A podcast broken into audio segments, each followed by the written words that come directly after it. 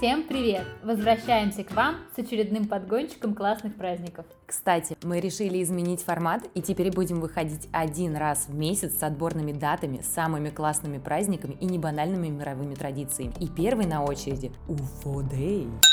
У меня есть повод собраться вместе и посмотреть звездное небо. День уфолога или Всемирный день НЛО. Проследуем вглубь истории. В 1952 году термин НЛО для неопознанного летающего объекта был впервые предложен офицером ВВС США Эдвардом Руппельтом. По мнению энтузиастов уфологии, 2 июля 1947 года неподалеку от американского городка Розуэлл потерпел крушение инопланетный корабль.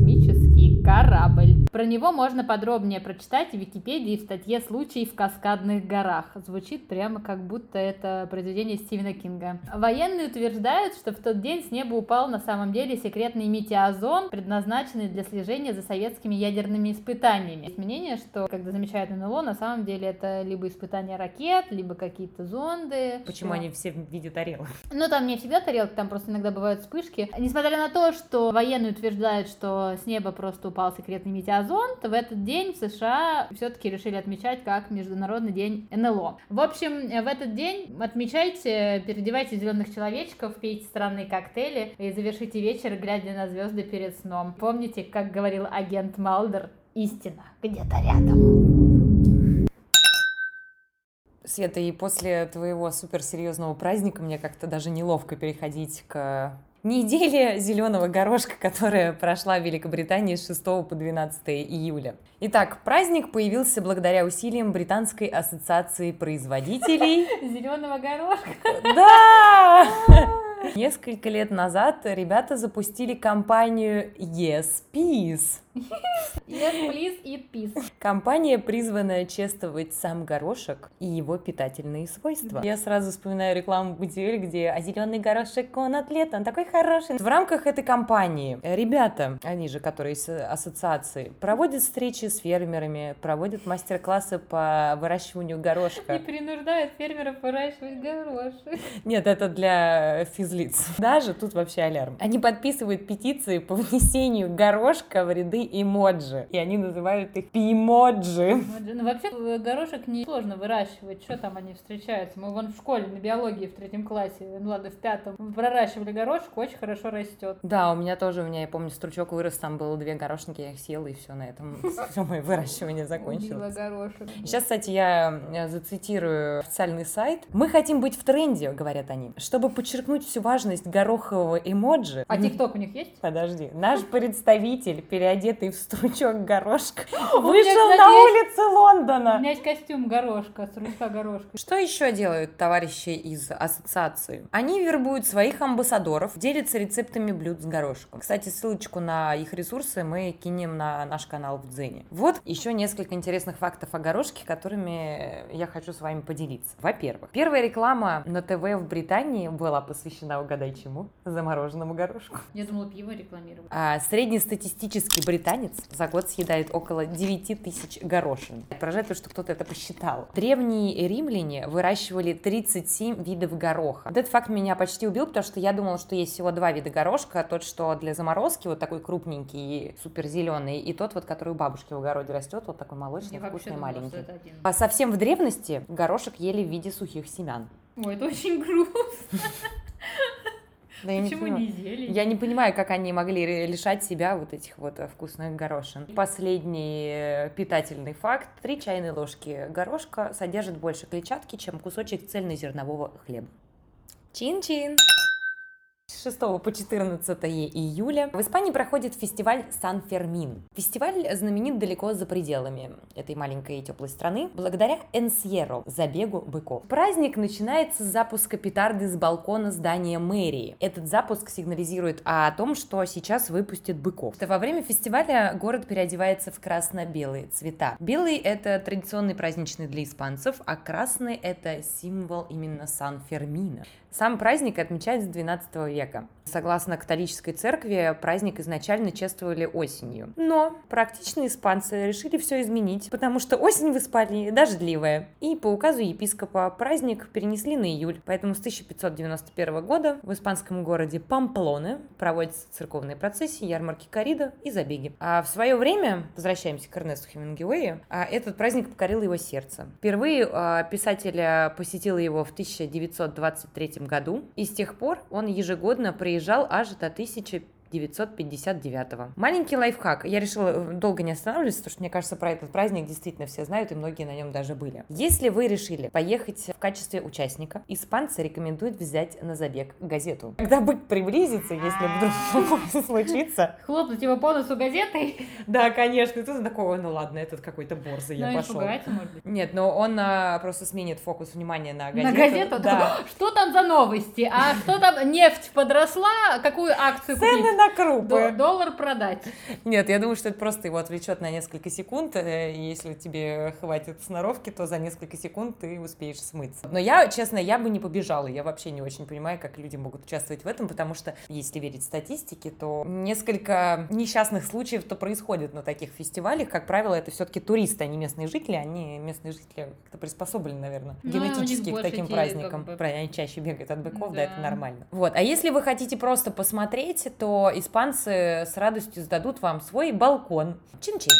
7 июля в Японии празднуют Танабату. Очень красивый праздник, поэтому я постараюсь быть более мелодичной. Значит, традиционный японский праздник, в основе которого лежит красивая история любви. Прекрасная Арихиме, она же ткачиха или прядущая принцесса или предыдущая, не знаю как правильно, жила в доме отца небесного царя и все свое свободное время посвящала работе. Она прила небесную парчу, то есть облака. Однажды она встретила Кикабоси. Это волопас или пасущий коров. Влюбилась и, как водится, забылась. да, девушкам забылась и забросила все свои дела. Отец девушки пришел в негодование, разгневался и разделил влюбленных непреодолимо непреодолимой звездной рекой, Млечным путем. Но, увидев, какое горе это принесло молодым, небесный царь разрешил им встречаться раз в году, в седьмой день седьмого месяца. Именно в это время две звезды Вега, самая яркая звезда в созвездии Лира, это Арихиме, и Альтаир, это звезда в созвездии Орла, Хикабоси, он же, максимально сближались. 7 июня, если верить легенде, сороки вставали в ряд и расправляли крылья, выстраивая мост, где влюбленные могли встретиться. Каждый год в день праздника влюбленные развешивают на бамбуковых ветках танзаку. Это небольшие кусочки тонкой цветной бумаги с написанными на них любовными желаниями очень часто в стихотворной форме. И интересный факт. В древности молодым разрешалось уединиться в укромных местах, чтобы предаться свободной любви. Но в 1842 году эту роскошь отменили. Чинь-чинь.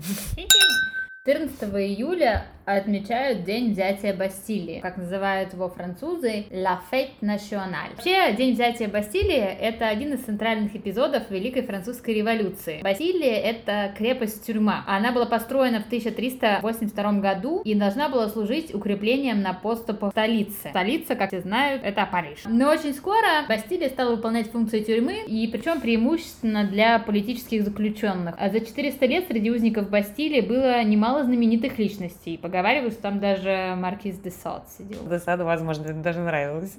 Скорее всего. Для многих поколений французов крепость э, была символом всевластия королей. Хотел сказать, что именно поэтому на нее и пошли, но это не так. Помним с вами, что Великая Французская революция была в 1789 году. Бастилия, как тюрьма, практически перестала использоваться к 1780 году. К моменту, когда ее брали штурмом, там сидело э, вообще-то 7 человек. И парочка умалишенных и несколько преступников. Совпадение? Не, думаю. 14 июля 1789 года Бастилия была взята штурмом и впоследствии была разрушена. На самом деле у тех, кто штурмовал Бастилию, вообще не было в планах ее брать. Просто нужен был порох, который находился в крепости. По бунтовщиков-революционеров проходила мимо, в общем, они решили ее взять штурмом, и на самом деле есть часть людей, которые считают, что это была кровавая бойня празднование, которое не имело смысла. День взятия Бастилии на самом деле это праздник э, республики. Есть такая притча, что когда Людовику XVI сообщили о парижских событиях и взятии Бастилии, он воскликнул «Но ведь это бунт!» А находящийся рядом с ним герцог Леонкур возразил «Нет, государь, это революция». По-французски это звучит «Ma c'est une révolte!» Это бунт. А ему отвечают «Non, sire, c'est une révolution!» После 14 июля парижский муниципалитет принял решение о сносе Бастилии, а на пустыре поставили табличку с надписью «Отныне здесь танцуют». На самом деле французы отмечают не кровавую э, бессмысленную бойню, а праздник Федерации, подаривший миру девиз «Свобода, равенство, братство» и символизирующий национальное примирение. Чин-чин! 22 июля отмечают Международный день гамака. Ага. Каждый год отмечают. Гамак – это универсальный символ отдыха, лета и расслабленного образа жизни. Гамак оказывает успокаивающее воздействие и положительно влияет на вестибулярный аппарат. И к тому же снимает стресс. Так что в следующий раз, когда у тебя будет стресс, просто покачайся в гамаке. Ой, Мне надо дома в Москве гамак повесить обязательно. А гамак изобрели южноамериканские индейцы задолго до открытия Нового Света. Колумб впервые столкнулся с гамаком на Багамах в 1492 году. Он заметил, что люди спали в сетях между деревьями. Колумб привез гамак в Европу, где моряки стали широко применять э, гамаки на кораблях в качестве подвесных коек для членов команды. Ну, что, в принципе, неудивительно, потому что, конечно, покачиваясь в подвешенном состоянии, намного лучше спится, чем на грязном полу корабля. А в 1597 году Королевский военно-морской флот принимает в качестве официальной кровати своих моряков в подвесной гамак. Во времена Второй мировой войны корпус морской пехоты США использовал э, гамаки, опрыснутые репеллентами в тропических джунглях Бирмы, тоже как место для сна. Известен также факт, что была неудачная попытка заменить гамаком кровать. В 19 веке британская тюремная система пробовала повесить в камерах гамаки вместо кровати. Вскоре гамаки забрали, потому что заключенные использовали большие медные крючки и кольца, которые соединяли гамаки в качестве самодельного оружия. В день гамака возьмите свою любимую книгу, закиньте ноги и расслабьтесь. Чен-чен! И по традиции рассказываем о других праздниках, которые мы не празднуем. 5 июля – Международный день бикини. 6 июля – День поцелуев. 7 июля – Всемирный день шоколада. 19 июля – День мороженого. 20 июля – Всемирный день шахмат. И 28 июля – Всемирный день борьбы с гепатитом. Чин-чин!